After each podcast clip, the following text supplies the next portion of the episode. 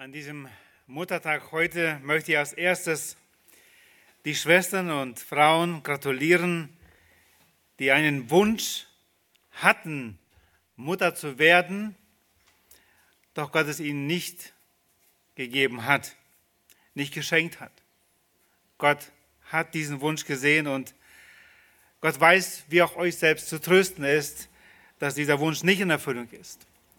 Ich gratuliere aber auch von dieser Stelle all diejenigen, die Gott begnadigt hat, indem, dass sie Mutter werden konnten.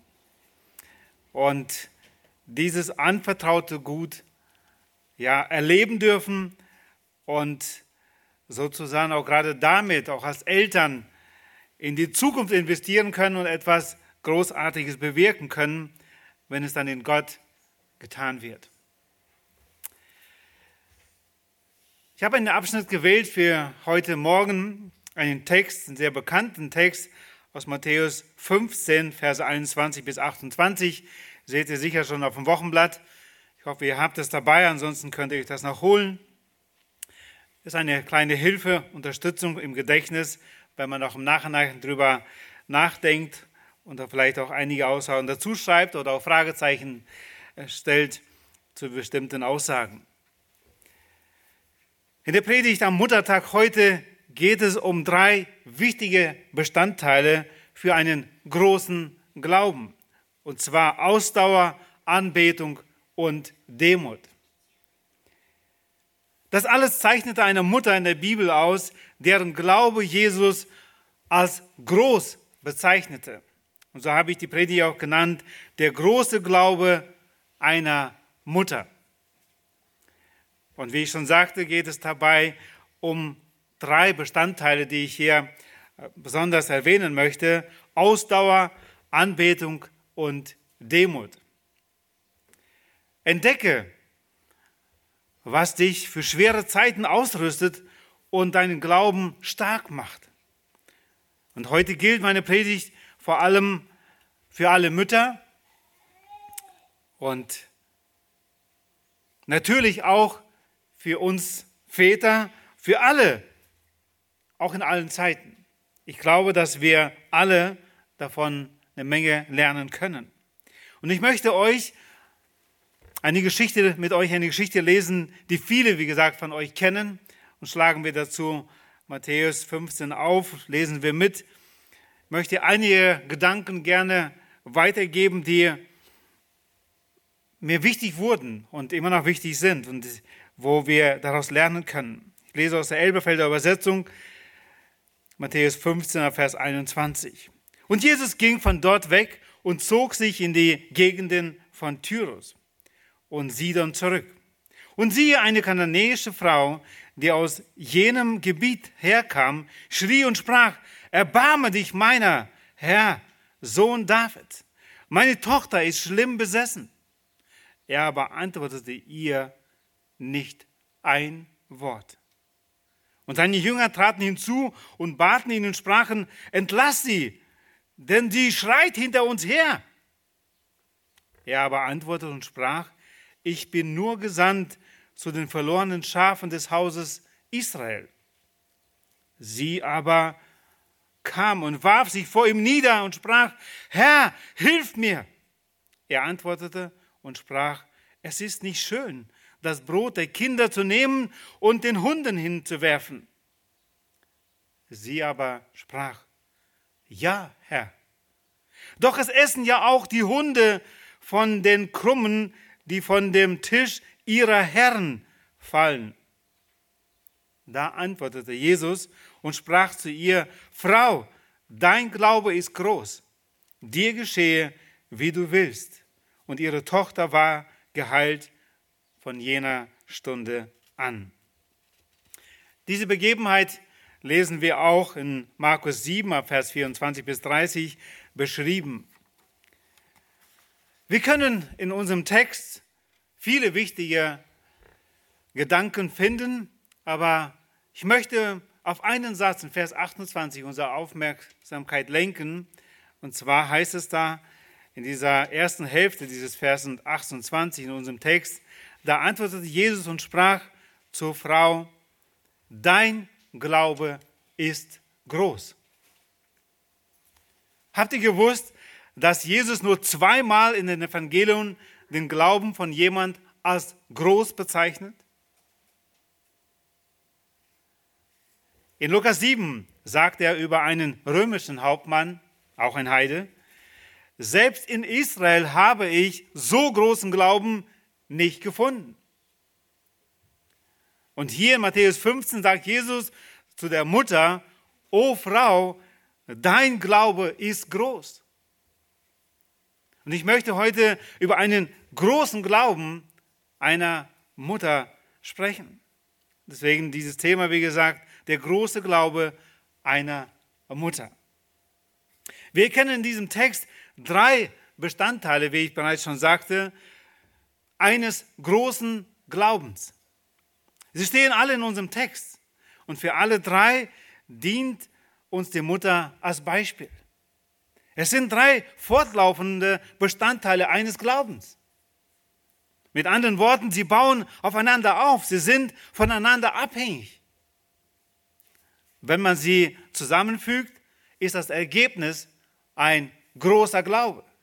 Und ich hoffe, dass wir uns das selbst wünschen, einen großen Glauben zu haben, zu haben und auch weitere Wunder mit Gott zu erleben. Deswegen glaube ich, ist dieses Thema und diese Lektion heute so wichtig für jeden Einzelnen von uns. Den ersten Punkt habe ich überschrieben, Ausdauer als Bestandteil des Glaubens.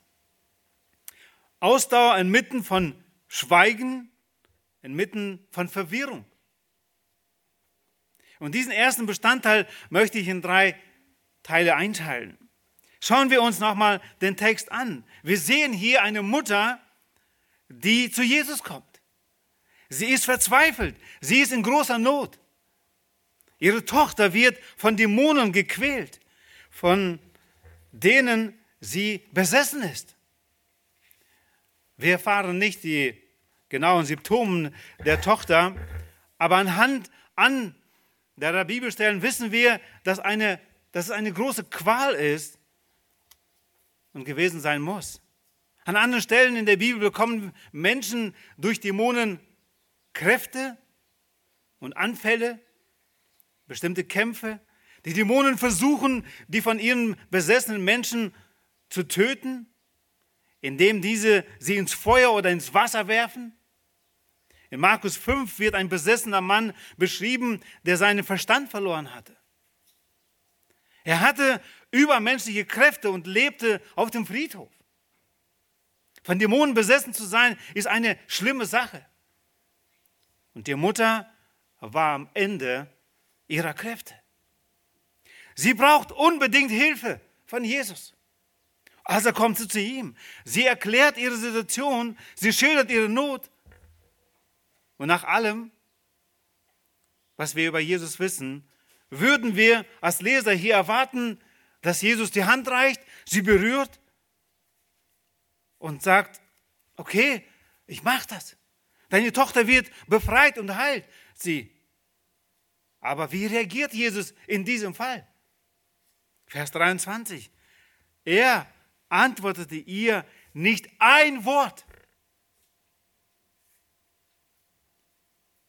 Ich habe oft diesen Text gelesen, aber mir ist es nie so aufgefallen, dass es so gravierend ist.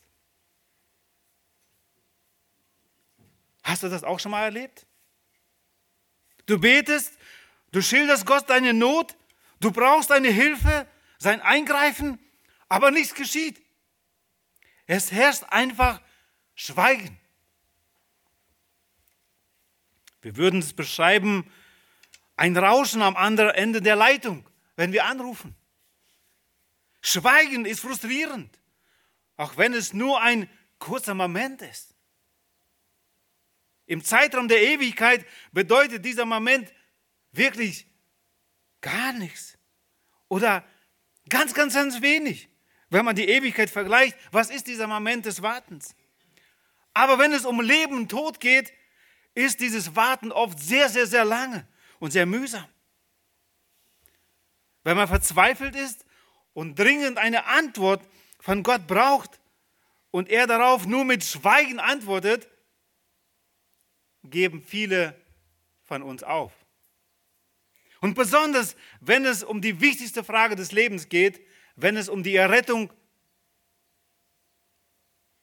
des Ehepartners geht, um die Errettung der Kinder, wo man aufgibt, weiter dafür zu beten, dass sie gläubig werden, dass sie gerettet werden. Dann fangen viele von uns an, der Lüge des Feindes zu glauben. Gottes Schweigen bedeutet, dass er kein Interesse an dir hat und dass ihm deine Situation gleichgültig ist. Aber für einen großen Glauben, der das Herz Gottes bewegt und Gottes Aufmerksamkeit weckt, braucht es Ausdauer, auch wenn Schweigen herrscht. Das begeistert mich an dieser Mutter in unserer Geschichte. Obwohl sie nicht die Antwort bekommt, die sie von Jesus sich erwünscht hat, geht sie nicht einfach weg. Sie hat ein krankes Kind zu Hause. Dieses Töchterlein, diese Tochter ist besessen von Dämonen. Sie bleibt stehen und wartet. Sie ist voller Glauben und lässt sich vom Schweigen Jesu nicht abschrecken. Ein großer Glaube bleibt standhaft, auch wenn Schweigen herrscht. Aber es bleibt auch bei ungeduldigen Verhalten der Geschwister, unser Mitgeschwister in der Gemeinde, standhaft. Zuerst stößt die Mutter bei Jesus nur, würden wir sagen, auf Schweigen. Aber am nächsten Satz lesen wir, dass die Jünger ungeduldig wurden. Wir lesen, dass die Jünger zu Jesus kamen und baten ihn, entlass sie, fertige sie ab, lass sie gehen denn sie schreit hinter uns her. Mit anderen Worten, Jesus, sprich ein Machtwort und sag ihr, dass sie gehen soll. Und vielleicht hoffst du und betest für, deinen, für einen Durchbruch in deiner Ehe, aber dein Ehepartner scheint sich immer mehr von Gott zu entfernen. Oder deine Kinder, dass sie immer weiter weg von Gott gehen, anstatt sich zu nähern. Ob zwar du Jahrzehnte betest. Ich habe, und vielleicht sind es die christlichen Freunde, die eigentlich uns unterstützen sollten, die kommen dann auch mit Äußeren und sagen vielleicht, ja, das, ich habe das schon so vermutet, dass dein Partner oder deine Kinder sich nie bekehren werden. Ich habe dir doch gesagt, dass du ihn nicht heiraten sollst. Es ist leider so, dass wohlmeinende Christen manchmal Dinge sagen oder tun, die nicht hilfreich sind oder sogar extrem verletzen. Bei der Mutter in dieser Geschichte waren es die Jünger. Es sind die, die Jesus am nächsten waren und eigentlich Jesus kannten und ihn am besten präsentieren sollten, auch seine Liebe und seines, sein Mitgefühl. Genau diese sind ungeduldig. Der Grund dafür könnte ihre tief verwurzelte soziale Vorteile gewesen sein. Die Jünger sehen hier wahrscheinlich eine Heidin. Dazu eine Frau. Und dazu, die da schreit. Das müssen wir uns vorstellen, wie diese Frau schreit. Hier sind zwölf Jünger, Jesus und vielleicht noch viel anderes Volk. Und da schreit eine Mutter. Es stört sie. Denn wir lesen Vers 23b, und seine Jünger traten hinzu und baten ihn und sprachen, entlass sie, fertige sie ab, denn sie schreit hinter uns her. Luther übersetzt, lass sie doch gehen. Es kann auch bedeuten, stell sie zufrieden. Ich lasse es offen, ob sie echt Mitleid hatten mit der Mutter über ihr besessenes Mädchen? Oder sie schneller Ruhe haben wollten vom Schreien der Frau? Unsere Motivation kann leider schnell ich-bezogen sein. Gott sieht unsere wahre Motivation bei unseren Reden und Tun. Nicht selten durchschauen uns auch die Menschen und wehe uns, wenn wir fälschen, wenn unser Mitgefühl und Mitleid nicht echt ist. Es kommt sowieso irgendwie durch. Es sind immer wieder Menschen, die uns enttäuschen. Und weißt du warum? Weil sie noch nicht vollkommen sind. Unser Stand in Gott ist zwar vollkommen, heilig, doch leben wir noch in unserem irdischen Körper. Und deshalb sagt Paulus in Epheser 4, Vers 1b, wandelt würdig der Berufung, mit der ihr berufen worden seid. Unser Leben, das, was wir sind, ist die wahre Predigt. Das, was wir wirklich sind, das ist unsere wahre Predigt, nicht das, was wir von hier vorne sagen. Denn die Menschen sehen unser Leben und unser Glauben, Vertrauen zu Gott. Das sehen unsere Kinder, unsere Enkelkinder. Sie sehen uns, wie wir an Gott festhalten in schwierigen Situationen.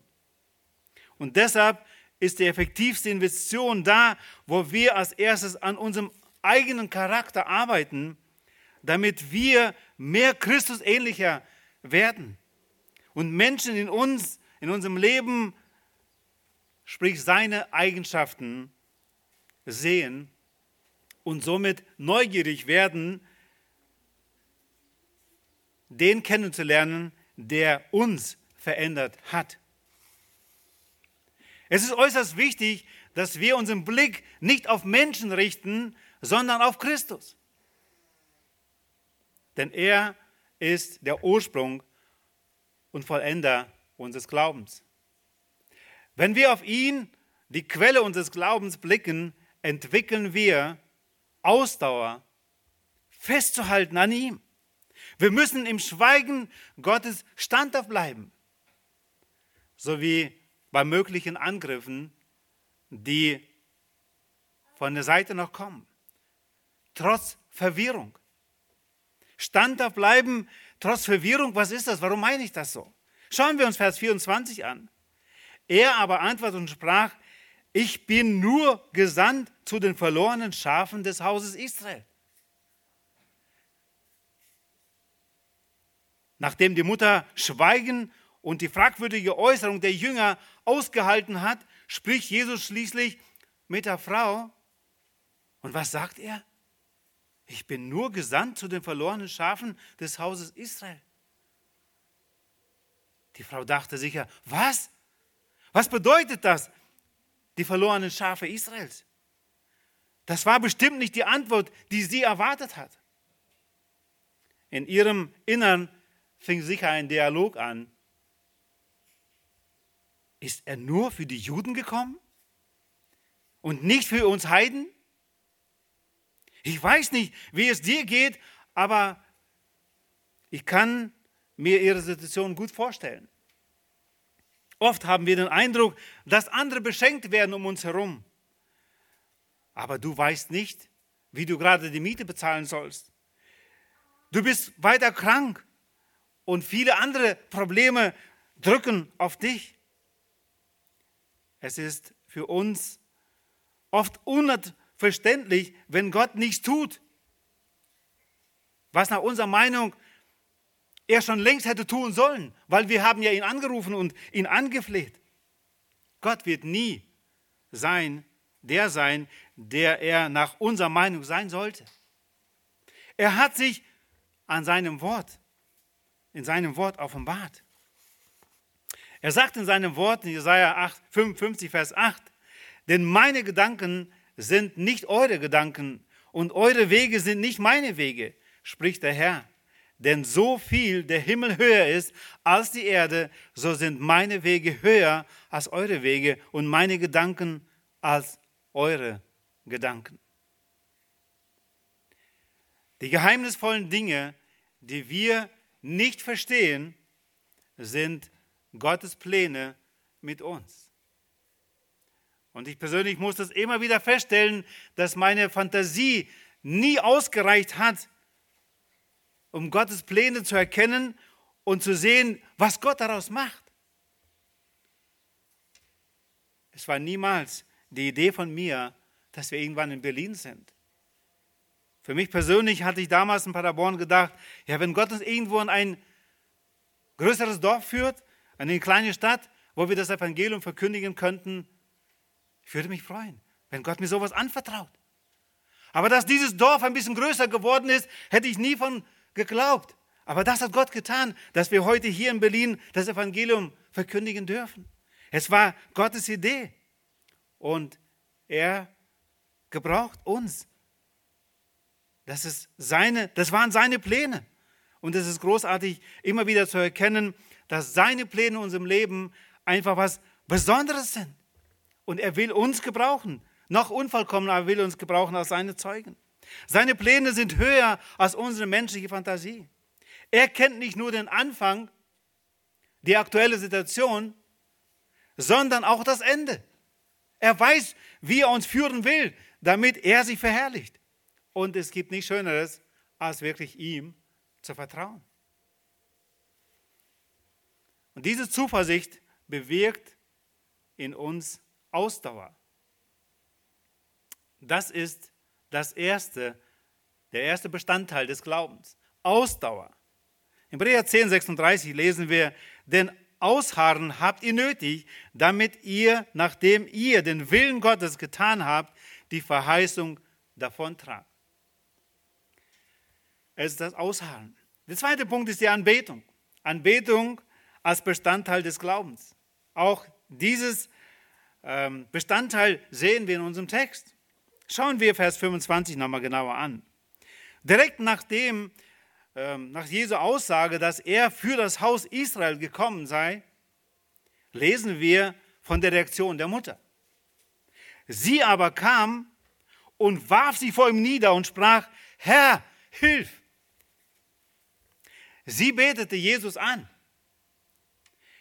Es geht um den Zeitpunkt, in dem wir Gott anbeten. Die Mutter in unserer Geschichte lehrt uns, dass wir Gott anbeten, bevor Wunder, das Wunder eintritt. Wir sollen Gott anbeten, bevor wir die Antwort bekommen haben. Wir sollen Gott anbeten, wenn es nach menschlichen Maßstäben unlogisch ist, Gott zu loben. Wenn es immer noch um uns stürmt und mit großen Problemen. Ein wahrer Anbeter Gottes lobt ihn, bevor die Krankheit verschwunden ist. Jeder kann Gott anbeten, wenn alles wunderbar um ihn herum ist. Wenn das Konto gut gedeckt ist, das Haus abbezahlt ist, die Kinder glücklich verheiratet sind und man könnte die Liste sehr lange machen, dann ist es leicht, Gott zu loben. Aber es ist schwer, Gott anzubeten, wenn uns scheint, alles zerbricht gerade um uns herum. Ob es die Ehe ist, die Familie, die Kinder eigene Wege gehen, wo das Herz blutet, trotzdem an Gott festzuhalten und Gott anzubeten. Wenn Gott scheint etwas von uns zu fordern, was zu hoch ist und zu viel ist, dann Gott anzubeten, es ist schwer. Ich denke, wir kennen, die meisten von uns kennen die Geschichte von Abraham. Am Anfang der Bibel, 1. Mose 22, lesen wir schon davon, nachdem Gott endlich ihm den verheißenen Sohn Isaac geschenkt hat, prüft Gott ihn und fordert ihn heraus und sagt, dass er ihn opfern sollte. Und interessant lesen wir in diesem Abschnitt, Vers 5, ich will die Geschichte nicht komplett lesen oder groß darüber reden, aber ihr könnt das nachlesen. Das ist das erste Mal, wo es darum geht, Gott anzubeten. Und da lesen wir Vers 5, da sagte Abraham zu seinen Knechten, bleibt ihr mit dem Esel hier, ich aber und der Junge wollen dorthin gehen und anbeten und zu euch zurückkommen. Abraham war bereit, diesen Gehorsamschritt zu tun, das, was Gott fordert von ihm. Er war sich auch überzeugt, dass Gott groß genug ist, dass sie zusammen wieder zurückkommen. Wie das gehen sollte, wusste er nicht. Ob ihn auferwecken würde, das äh, lesen wir aus Hebräer, könnten wir da entnehmen. Aber er glaubt eine Wunder, dass Gott Gott ist und dass er gut ist. Und er ging und betete Gott an. Das war sein Wunsch, wirklich Gott gehorsam zu sein. Und wir kennen den Ausweg, wie Gott dann wirklich auch ein Tier, ein Schaf geschenkt hat, ein Widder, den sie opfern durften. Und sie kamen zurück. Abraham hat diese Prüfung bestanden. Gott anzubeten, ihn zu loben, es ist eine Entscheidung im Glauben. Nicht unser Gefühl spielt da gerade eine Rolle, sondern da, wo wir Gottes Wort verstanden haben, da, wo wir Gottes Willen erkannt haben in unserem Leben und wo wir gesagt haben, ja, das will ich tun. Ich habe Angst, aber ich tue es. Ich will das tun, was du jetzt von mir willst.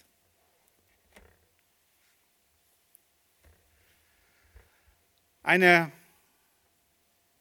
für mich, für mich persönliche Lektion war gerade vor einigen Tagen am 25. April. Familie Olga und Viktor Sapsai haben ihren Sohn Roma verloren. Im Autounfall wurde er tödlich verletzt. Olga als Mutter rief mich an, bat um Fürbitte. Ich war gleich unterwegs aus zu ihnen, kam zu ihnen was soll man sagen, da wo man gerade ihren Sohn 36 Jahre verloren hat? Was für ein Schmerz. Wir gingen auf die Knie.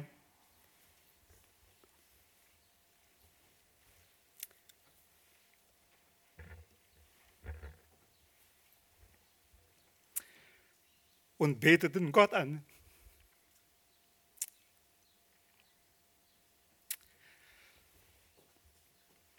Ich freute mich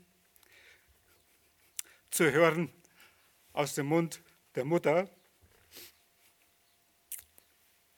die Worte, ich sage es in Deutsch, auch wenn ich alleine bleibe,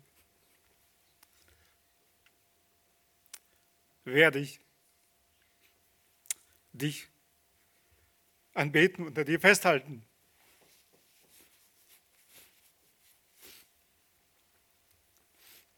Ich verstehe.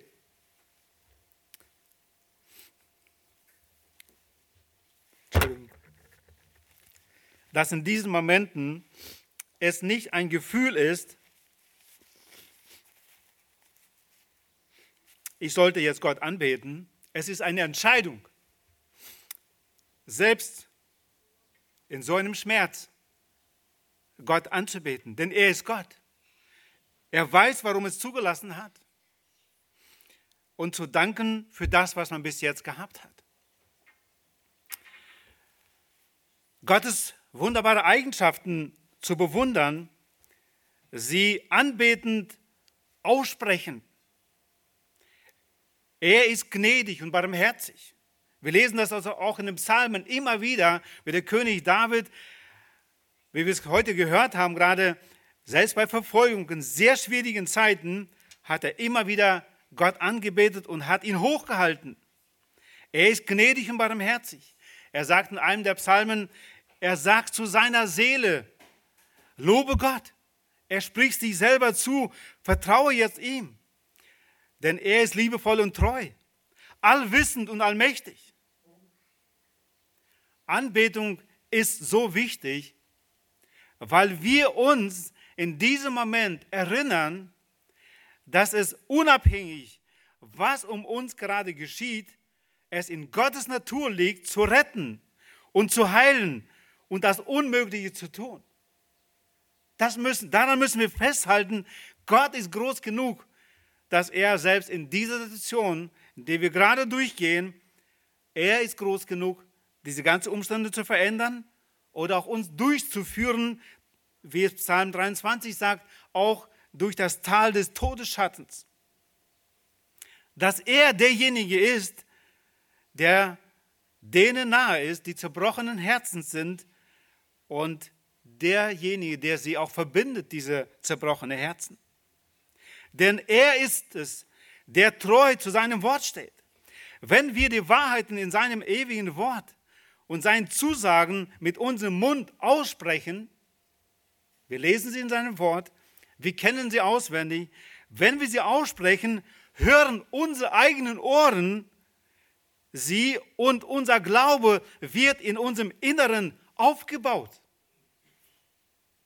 Es war für mich auch nochmal eine ganz neue Erkenntnis, genau das zu sehen und zu erkennen, auch in Gottes Wort. Unsere eigenen Ohren hören es. Und wir fangen an, mehr zu glauben, zu vertrauen, weil das genau das ist, was Gott uns lehrt. Warum ist das so? Weil der Glaube durch das Hören kommt und das Hören durch das Wort Gottes. Und wenn wir Gottes Wort uns selbst lesen, dann wächst unser Glaube und unser Vertrauen zu Gott.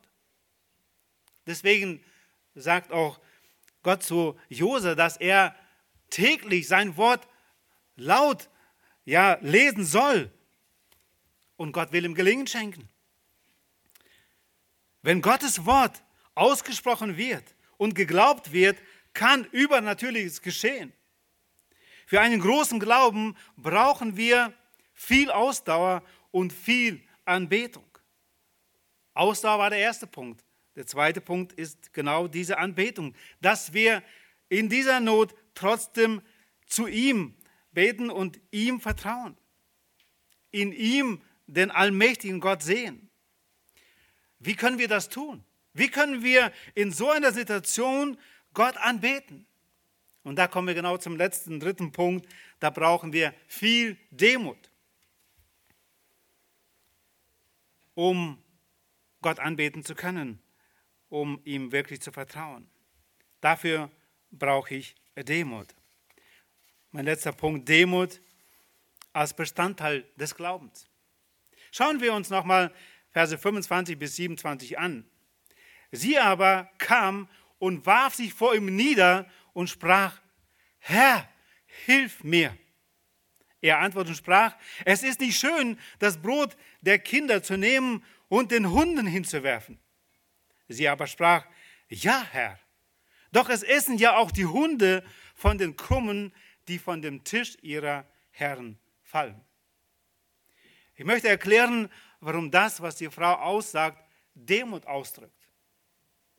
Für uns ist das ein gutes Beispiel, wie wir uns Gott nähern und anrufen können. Oder auch sollten. Im ersten sagt sie, Herr. Bereits im Vers 22b lesen wir, dass die Frau Jesus mit Herr, Sohn Davids, anspricht. So redet man mit jemand, der Autorität hat. Herr. Dann sagt sie, hilf mir. Mit anderen Worten, ich schaffe es nicht allein. Für uns Menschen und besonders für uns Männern ist es nicht selbstverständlich, um Hilfe zu bitten.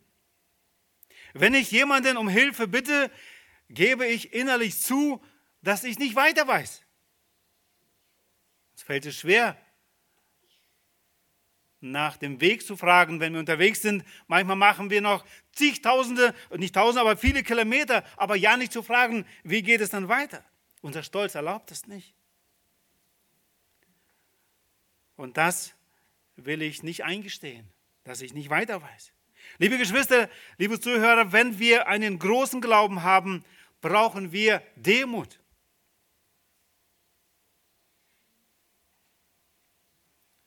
Ich glaube, dass Stolz ein großes Problem von uns ist. Das ist nicht unser einzelnes Problem, uns als Menschen überhaupt. Die Bibel spricht sehr deutlich davon. Demut heißt, zu Gott zu kommen und zu sagen, hilf mir. Was für ein Beispiel für uns heute. Nach der Bitte hört die Frau einen Satz von Jesus, was wie eine erneute Zurückweisung klingt. Anstatt ihr sofort zu helfen, gefällt es Jesus, noch einen Satz zu sagen. Er antwortete und sprach, es ist nicht schön, das Brot der Kinder zu nehmen und den Hunden hinzuwerfen. Wenn wir das lesen, betrachten wir es eher als Kränkung, so als würde Jesus sie beleidigen. Er spricht darüber, dass sein Dienst zuerst den Juden und nicht den Heiden gilt. Wenn wir die Geschichte im Markus-Evangelium lesen, steht da, dass das Brot zuerst für die Kinder da ist. Mit anderen Worten, es wird eine Zeit kommen, wo ihr als Heiden, als, als Heiden auch geholfen wird. Und das zeigt, dass Jesus manchmal unseren Glauben auf die Probe stellt. Warum? Damit er wächst. Jakobus 1, Verse 2 bis 3 lesen wir, wie der Halbbruder von Jesus, Jakobus, der ein ältester der Gemeinde damals war in Jerusalem, schreibt, haltet es für lauter Freude, meine Brüder, wenn ihr mancherlei Versuchungen geratet, indem ihr erkennt, dass die Bewährung eures Glaubens Ausharren bewirkt. Wir sollen wachsen. Da, wo wir Gott weiter vertrauen, auch wenn wir nichts hören, selbst andere sagen vielleicht, hör auf, weiter zu beten, da, wo wir trotzdem Gott vertrauen, da wachsen wir in diesem Glauben, in diesem Ausharren. Und wir werden genau das bekommen, was Gott verheißen hat. Die Frau bat, wie gesagt, um Hilfe. Sie hat um diese Hilfe gebittet. Sie hat sich aber dabei unterordnet. Sie hat nicht gesagt, so und so, bitte tu das. Sie bat in Demut, hilf mir. Herr, hilf mir. Hinter der Aussage Jesu im Vers 26 steht eine Absicht. Er antwortete und sprach, es ist nicht schön, das Brot der Kinder zu nehmen und den Hunden hinzuwerfen. Ihre Antwort in voller Glauben und Demut, sie sagt, ja, Herr. Mit anderen Worten, ich ordne mich deiner Autorität unter. Sie sagt in Vers 27, sie aber sprach, ja, Herr, doch es essen ja auch die Hunde von den Krummen, die von dem Tisch ihrer Herren fallen. Es ist dein Tisch.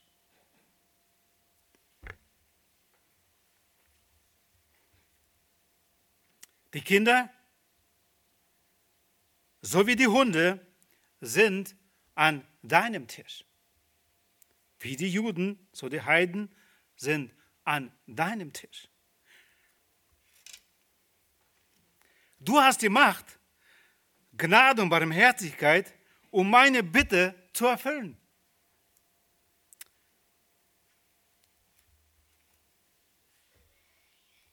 Ich brauche nur ganz wenig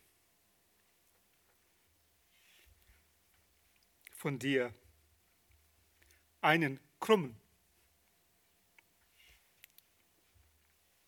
deiner Macht. Das reicht schon aus. Da hört die Frau die Worte aus Jesu Mund.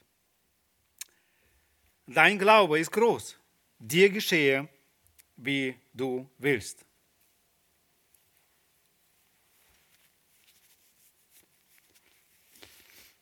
Und weiter heißt es, und ihre Tochter war geheilt in jener Stunde, von jener Stunde an. Ein großer Glaube einer Mutter. Ich wünsche mir Ausdauer, wenn ich schweige, Schweigen begegne. Wenn Geschwister in der Gemeinde mir nicht Mitleid zeigen, wenn ich Jesu Worte nicht einordnen kann, dass ich schweigen, in schweigenden Momenten Gott loben und anbeten kann. Um meine Seele daran zu erinnern, dass Gott gut und treu voller Liebe und Freundlichkeit ist und dass seine Barmherzigkeit kein Ende hat.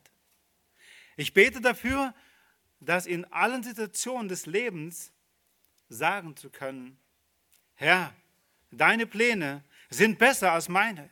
Ich ordne sie dir alle in Demut unter. Herr, hilf mir, Aus eigener Kraft kann ich nichts tun. Und möge Jesu Worte auch zu dir und zu mir sein, dein Glaube ist groß. Amen. Lasst uns aufstehen und ich möchte noch mit uns beten.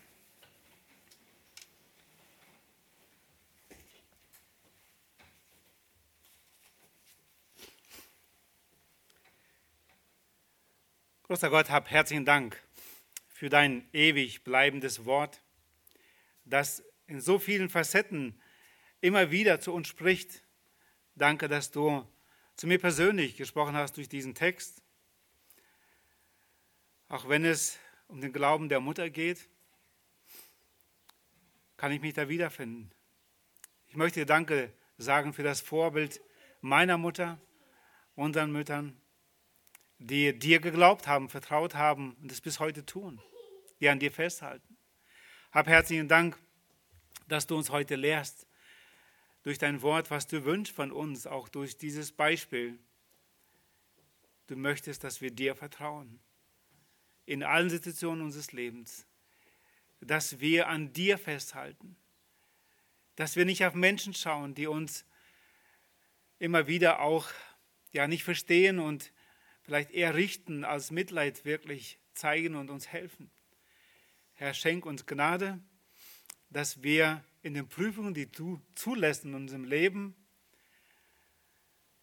weiter an die festhalten und ja, dass unser Glauben, Vertrauen fester wird, dass wir dadurch ja wachsen können und Menschen um uns herum einfach erkennen und sehen, was es bedeutet, wenn wir dir vertrauen. Hab herzlichen Dank, dass du nicht nur damals die Tochter von dieser Mutter geheilt hast, sondern dass du auch heute derjenige bist, der unser Gebet hört. Du bist derjenige, der Krankheit heilt. Du bist derjenige vor allen Dingen, der Sünden vergibt und ewiges neues Leben schenkt. Herr, dir wollen wir vertrauen, zu dir wollen wir beten.